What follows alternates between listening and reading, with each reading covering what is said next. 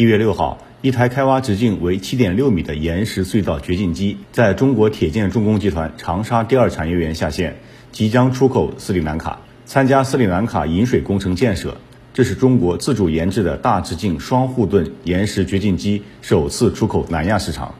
该设备刀盘涂装参照斯里兰卡国旗设计，刀盘涂装采用金狮图案。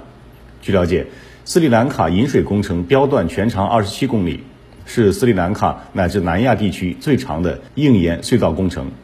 建成后将有效缓解斯里兰卡水资源分布不均的问题，降低洪涝、旱灾等自然灾害的发生频率，有助于进一步满足农业灌溉和生活用水的需求。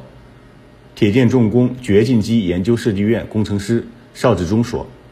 我们这一次出口斯里兰卡的双护盾硬岩掘进机，